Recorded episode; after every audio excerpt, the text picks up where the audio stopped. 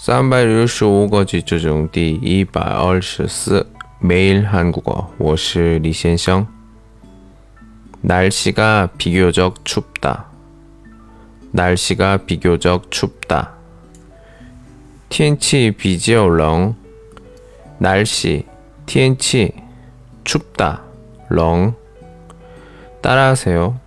날씨가 비교적 춥다. 날씨가 비교적 춥다. 오늘은 여기까지. 안녕.